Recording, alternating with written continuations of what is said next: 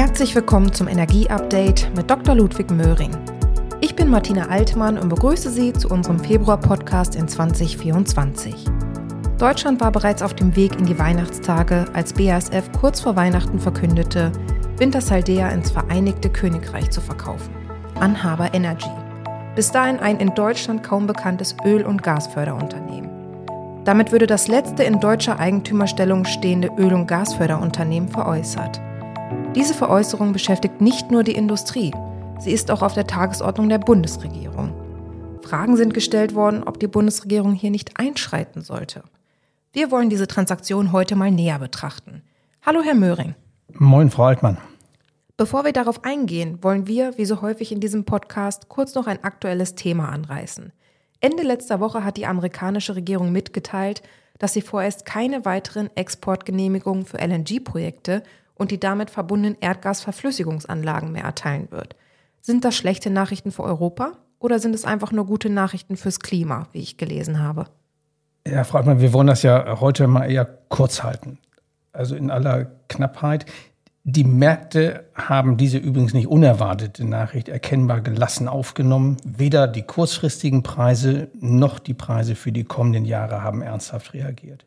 Und bereits im Bau befindliche Projekte in den USA werden natürlich weiter umgesetzt. Es wird also zunächst einmal keine Verschärfung der Versorgungssituation erwartet. Das macht zunächst mal auch beruhigend für die Verbraucher hier sein. Bezogen auf die langfristige LNG-Beschaffung für Europa müssen wir allerdings berücksichtigen, dass die USA unser mit Abstand größter Lieferant sind. Ja, in 2023 ist mit über 60 Milliarden Kubikmeter viermal so viel LNG aus den USA nach Europa gelangt wie noch in 2021. Wir brauchen das LNG aus den Vereinigten Staaten. Europa hat in der Vergangenheit 150 Milliarden Kubikmeter an russischem Erdgas bezogen. Den Großteil davon müssen wir ersetzen. Und dabei schauen wir in erster Linie in die USA. Wir dürfen also gespannt sein, wie sich die USA künftig als Lieferant gegenüber Europa insgesamt positionieren. Ein wichtiger Faktor für diese Entscheidung der US-Regierung war übrigens nach deren Darstellung die Frage, wie sich steigende Exporte auf die Energiepreise in den USA auswirken. Oder mal klarer formuliert, dahinter steckt die Sorge um Preissteigerungen, wenn das verfügbare Erdgas für die USA knapper werden sollte. Und ein denkbarer Präsident Trump wird sich das sicher noch genauer anschauen wollen. Da geht es um die internationale Wettbewerbsfähigkeit der US-amerikanischen Industrie. Also ich bin da ehrlich gesagt nicht so gelassen wie zum jetzigen Zeitpunkt offenbar die Märkte. Auch mit dieser Art Abhängigkeit müssen wir lernen umzugehen. Das ist übrigens kein rein deutsches Phänomen, das ist ein europäisches Problem. Und was heißt das in Sachen Klimaschutz? Ja, da war hier zu lesen, dass weniger Projekte in den USA gute Nachrichten für das Klima seien, denn das Erdgas könne dann ja nicht exportiert werden und entsprechend wohl auch nicht produziert. Diese Logik erscheint mir etwas vordergründig. Fakt ist, dass der Bedarf nach Erdgas in Europa erst einmal gegeben ist. Und der verringert sich nicht dadurch, nur weil die USA weniger LNG liefern. Dafür werden dann andere Lieferanten im globalen Markt einspringen. Aber eine Wirkung werden wir sehen, wenn es künftig knapp werden sollte die Preise in Europa werden steigen. Wir sind auch insoweit in einem für Europa nicht ungefährlichen Spiel neuer Abhängigkeiten. Also insofern überrascht mich die Gelassenheit in diesem Zusammenhang. Fasse ich mal zusammen als zumindest mittelfristig entstehen zusätzliche Unsicherheiten für die deutsche Gasversorgung. Das Thema werden wir vermutlich noch einmal intensiver anschauen, Herr Möhring. Jetzt aber zu Wintersaldea. Das geht ja gut los für die deutsche Gas- und Ölförderer in 2024. Wintersaldea wird an Haber Energy verkauft. Eine Überraschung? Die Veräußerung von Wintersaldea, ganz ehrlich, nein. BASF hatte ja schon länger angekündigt, sich aus der Wintersaldea im Laufe der Zeit zurückziehen zu wollen.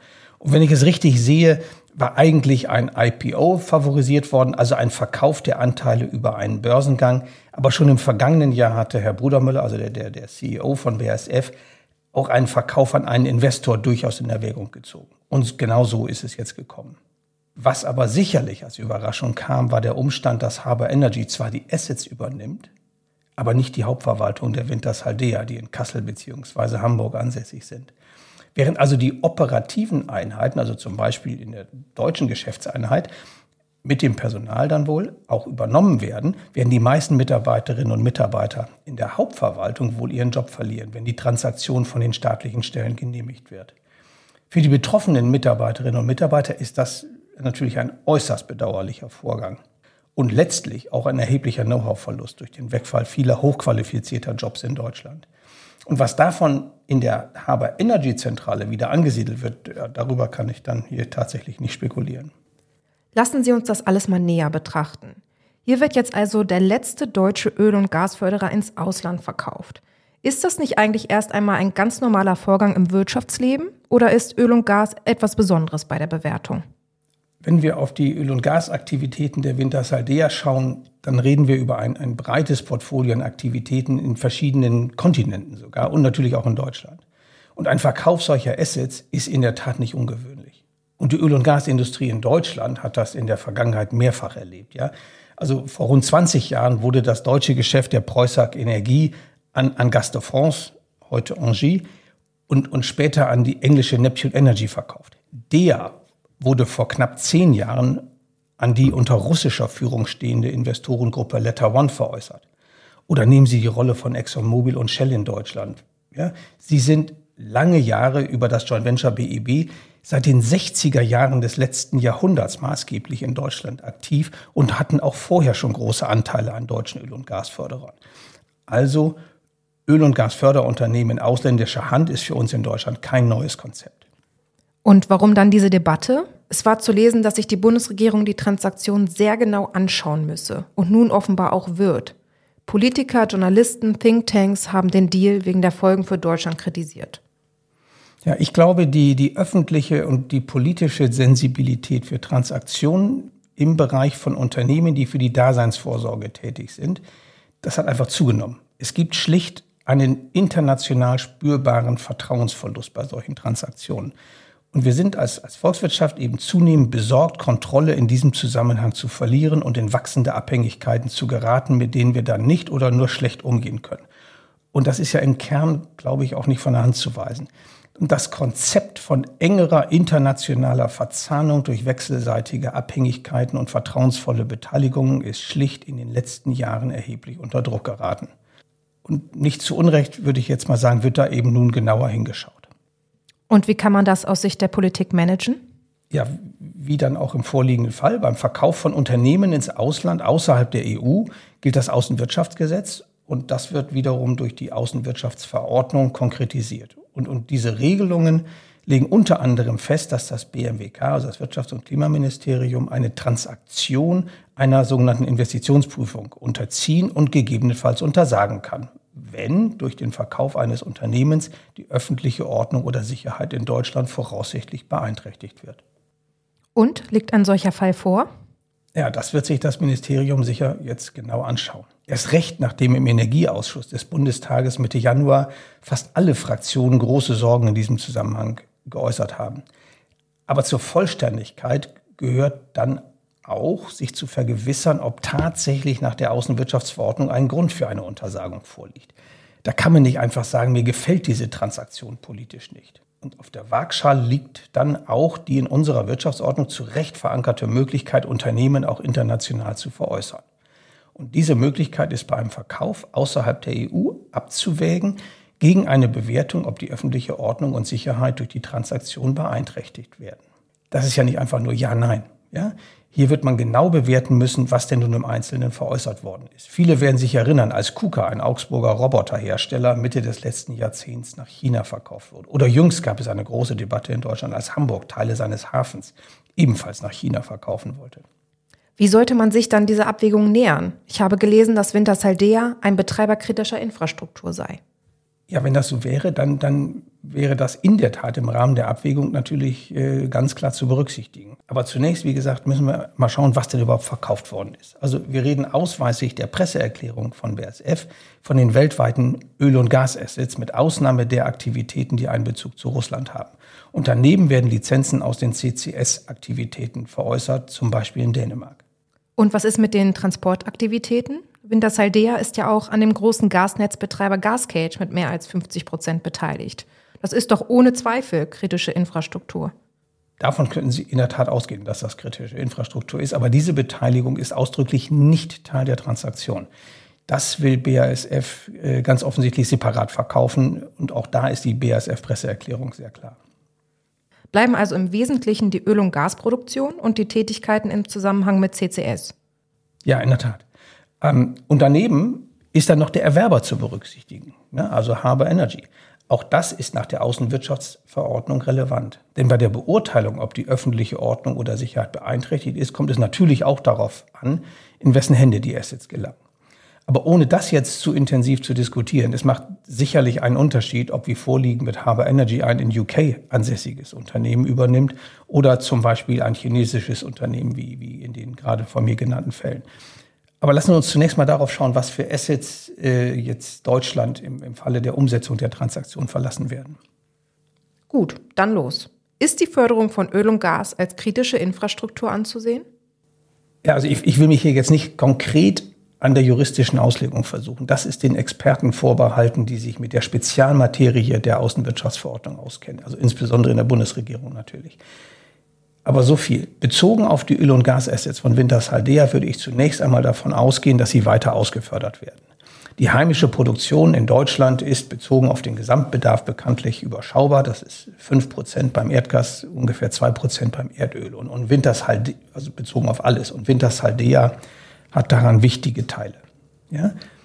Aber wir haben vor zwei Jahren auch gelernt, wenn Gas und Öl knapp werden, dann zählt auf einmal jedes Molekül. Und Fakt ist auch, wie es weitergeht mit den Wintershaldea Assets und dem damit verbundenen Know-how, das entscheidet nun einmal letztlich der Shareholder. Und der sitzt dann in dem Vereinigten Königreich. Und das Gleiche gilt für denkbare künftige Explorationstätigkeiten oder Geschäftsausweitungen. Da kann und will ich aber insgesamt nicht spekulieren. Und wo lässt das die Bundesregierung in ihrer Bewertung? Warum sollte man an einem deutschen Öl- und Gasproduzenten festhalten, wenn wir aus diesen Energieträgern aussteigen wollen? Ja, also das ist ein politisch ganz spannender Punkt. Ich bin ehrlich gesagt manchmal sprachlos, wie einfach man es sich teilweise in der Politik macht, Öl- und Gasunternehmen für irrelevant zu erklären. Da heißt es dann, wir wollen ja aus Öl und Gas aussteigen und daher brauchen wir diese Unternehmen nicht mehr. Ich mache es jetzt echt mal kurz. Fakt ist, Deutschlands Energieverbrauch hängt weiterhin zu rund 60 Prozent an Öl und Gas. Das wird sicherlich weniger werden, aber wir werden noch viele Jahre auf Erdöl und Erdgas angewiesen sein. Und aus Sicht der deutschen Regierung bleibt im Übrigen auch festzuhalten, dass es nicht nur um die deutschen Assets geht, sondern es geht auch um Wintersaldeas internationalen Geschäfte und die daraus resultierenden Fähigkeiten, international zu agieren. Auch diese Aktivitäten helfen einer Bundesregierung, die ja gerade international neue Allianzen in der Gasbeschaffung entwickelt. Das lässt sich mit der Unterstützung eines deutschen Unternehmens sicher leichter darstellen als ohne. Wie relevant das im vorliegenden Fall ist, das muss das BMWK natürlich in Ruhe bewerten. Es geht dabei meiner Ansicht nach auch um eine resiliente Energieversorgungsstrategie. Aber bei Öl und Gas ist nicht Schluss, interessanterweise. In einigen Artikeln war zu lesen, dass die Veräußerung der CCS-Aktivitäten von Wintersaldea ganz kritisch zu sehen sei. Ja, und diese Vorbehalte kann ich, kann ich gut verstehen. Wintersaldea ist sicher das führende deutsche Unternehmen, wenn es um die Einlagerung von CO2 geht. Sie sind Teil des Greensand-Projektes in Dänemark, halten Lizenzen in Norwegen und sind an wichtigen Projekten entlang der CO2-Wertschöpfungskette beteiligt. Also aus deutscher Sicht ist es meiner Ansicht nach ein denkbar ungünstiger Zeitpunkt, dass diese Assets nun den Eigentümer wechseln. Das müssen Sie mir erklären. CCS, insbesondere die Einlagerung von CO2, ist in Deutschland rechtlich untersagt. Wie kann etwas verboten sein und dann soll gleichzeitig beim Verkauf des Unternehmens unsere öffentliche Ordnung und Sicherheit beeinträchtigt sein? Das wird in der Tat für die juristischen Experten äh, eine, eine interessante Frage, die sie zu beantworten haben. Schauen wir uns das mal näher an, bezogen auf die Relevanz dieser Aktivitäten. Wir können mit einiger Sicherheit davon ausgehen, dass die Bundesregierung in ihrer demnächst zu veröffentlichenden Carbon Management Strategie CCS zu einem strategisch relevanten Dekarbonisierungsinstrument erklären wird. Und dann wird nicht nur die CO2-Abscheidung bei industriellen Prozessen erlaubt werden, sondern auch die Einlagerung in Deutschland, anders als es heute der Fall ist. So deute ich jedenfalls die Äußerungen von Minister Habeck, die er jüngst getätigt hat. Winters Haldea wiederum hat sich, wie gesagt, an die Spitze deutscher Unternehmen gesetzt, wenn es um die Einlagerung von CO2 geht. Es wäre ohne Zweifel sehr hilfreich, wenn Deutschland weiterhin Zugriff auf dieses Know-how hätte. Dieses Know-how würde Deutschland gewissermaßen am Vorabend der Umsetzung einer Carbon-Management-Strategie verlassen. Und das sind dann, mal ganz objektiv gesprochen, keine guten Nachrichten. Und wer sagt uns, dass dieses Know-how weg ist? Ja, faire Frage. Ganz klar. Ich kann natürlich nicht beurteilen, was Harbour Energy mit diesen Aktivitäten vorhat. Wenn die Projekte fortgesetzt werden, gäbe es das Know-how, wenn auch unter neuer, dann englischer Leitung. Wenn ich die Außenwirtschaftsverordnung richtig interpretiere, geht es bei der Prüfung aber auch darum, ob derartige Tätigkeiten aus der deutschen Einflusssphäre verschwinden. Wie ich gesagt hatte, hier geht es darum, eine Abwägung der Interessen vorzunehmen durch die Regierung. Halten Sie denn die CCS-Assets für eine kritische Infrastruktur? Auch das ist eine Frage, die sich das BMWK wird beantworten müssen, insbesondere vor dem Hintergrund, dass die CO2-Assets in der Entwicklung sind und dass die Zulässigkeit erst für die Zukunft festgelegt wird. Sie werden nicht überrascht sein, wenn ich Ihnen sage, dass die Außenwirtschaftsverordnung dazu nichts Ausdrückliches sagt. Im Ergebnis ist jedenfalls davon auszugehen, dass eine CO2-Infrastruktur, die für die Dekarbonisierung und damit für die Erreichung von Klimaschutzzielen maßgeblich ist, ein ebenfalls maßgeblicher Faktor für den erfolgreichen Klimaschutz und damit für eine gesicherte Daseinsvorsorge ist. Kritisch ist dabei nicht nur das Asset selbst, sondern sicherlich auch das damit verbundene Know-how. Lassen Sie mich das noch etwas genauer aufbohren die Wintersaldea-Transaktion mal außen vor gelassen. Was ist das denn für ein Signal für den Klimaschutz, wenn uns wertvolles CCS-Know-how in Deutschland abhanden kommt? Ja, Deutschland, da muss man einfach so sagen, Deutschland hat verglichen mit seinen europäischen Nachbarn, insbesondere rund um die Nordsee, bereits mehrere Jahre im Zusammenhang mit der Kabelmanagement-Strategie verloren. Das könnten wir kompensieren, wenn wir es nun geschickt und konsequent anstellen, also als, als Volkswirtschaft, angefangen mit der Bundesregierung. Und dazu gehört auch eine umfassende Strategie zur Bildung der notwendigen Infrastruktur. Das ist eine große Aufgabe, meiner Ansicht nach vergleichbar mit den Überlegungen zum Hochlauf einer Wasserstoffindustrie. Und da würde es der Regierung natürlich sehr helfen, auf heimisches Know-how zurückgreifen zu können, wenn die Rahmenbedingungen für industrielles Handeln festgelegt werden. Aber wird denn eine Umsetzung der Carbon Management Strategie unmöglich, wenn nun Haber Energy übernimmt? Auch das ist sicher eine Frage, mit der sich die Bundesregierung äh, auseinandersetzen wird. Ähm, ich persönlich würde davon nicht ausgehen. Nicht? Das ist letzten Endes eine Frage unternehmerischen Handels der Akteure. Und das können natürlich auch internationale Unternehmen, ähnlich wie ich es vorhin gesagt hatte, zur, zur Öl- und Gasindustrie in Deutschland insgesamt. Aber diese Unternehmen müssen es dann natürlich auch tun. Deutschland ist bislang ein attraktiver Markt in vielerlei Hinsicht. Aber leichter wird es aus den dargestellten Gründen nicht, wenn keine einheimischen Unternehmen mehr zur Verfügung stehen. Nicht umsonst diskutieren wir ja spätestens seit dem Krieg gegen die Ukraine so häufig das Thema Resilienz. Und das gilt nicht nur bei Energie oder mineralischen Rohstoffen, das gilt auch bei der Entwicklung von Klimaschutztechnologien. Und zur Resilienz gehört auch die Fähigkeit zur Umsetzung. Wie schätzen Sie insgesamt die Bundesregierung bei der Bewertung dieses Falles ein? Ja, da, ganz ehrlich, da maße ich mir kein abschließendes Urteil an. Das merken Sie ja. Wichtig ist eine wohlinformierte Entscheidung, die wirklich alle fachlichen Aspekte erfasst und dann im gesamtpolitischen Kontext abgewogen ist. Also aus meiner eigenen Tätigkeit heraus kann ich sagen, dass wir gerade eine neue Phase beim Klimaschutz einläuten. Neben dem Ausbau der Energieerzeugung aus Wind und Sonne und der erforderlichen Infrastruktur bekommen zunehmend andere Instrumente zur Dekarbonisierung eine wachsende und sehr bedeutsame Rolle.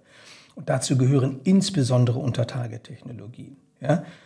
Und dabei geht es nicht nur um diese häufig angesprochenen Energierohstoffe und mineralischen Rohstoffe, es geht auch um Tiefengeothermie, Wasserstoffbereitstellung mit blauem Wasserstoff, Wasserstoffeinspeicherung und es geht um eine aktive Carbon Management Strategie. Beurteilt das die Bundesregierung wie Sie? Ja, also ich vermute mal, dass sich Teile der regierenden Parteien mit dieser Erweiterung der Dekarbonisierungswerkzeuge durchaus schwer tun. Die Energiewelt lässt sich ja politisch so viel einfacher erklären, wenn man forsch behauptet, alle Herausforderungen der Transformation mit Strom aus Wind und Sonne zu lösen. Aber, und das setzt sich ja auch als Faktum immer mehr durch, so einfach ist das nicht. Das wird nicht klappen. Wir brauchen klimaneutrale Energiemoleküle und nicht nur Strom. Und wir brauchen CCS. Diese harte Wahrheit sinkt spät, aber definitiv nicht zu spät. Die sinkt auch in Deutschland langsam ein.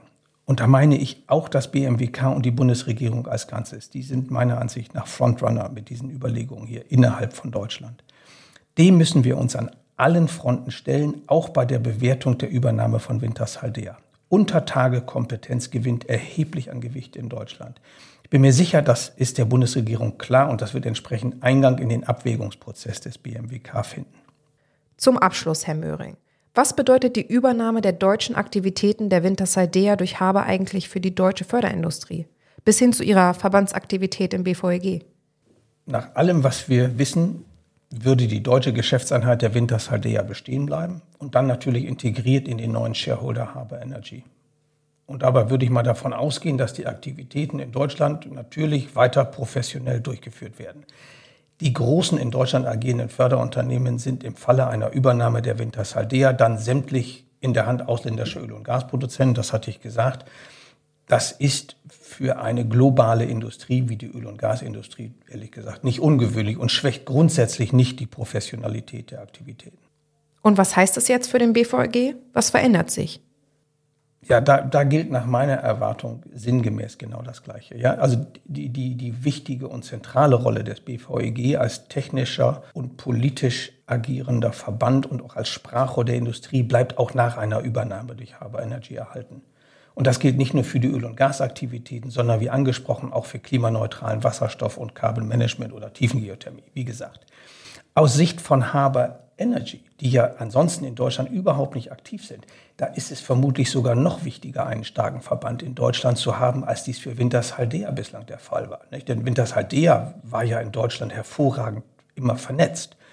Und auch Wintershaldea, um das hier auch ganz klar zu sagen, auch Wintershaldea hat sich immer hervorragend in den BVEG eingebracht. Vielen Dank für Ihre Einschätzung, Herr Möhring. Wie meistert Deutschland den Transformationsprozess? Auch heute stand unser Podcast wieder unter einem besonderen Blickwinkel auf dieses große und facettenreiche Thema. Liebe Zuhörerinnen und Zuhörer, ich freue mich, dass Sie dabei waren. Hören Sie gerne wieder rein und empfehlen Sie das Energieupdate weiter. Bis zum nächsten Mal, wie immer, am ersten Donnerstag im Monat.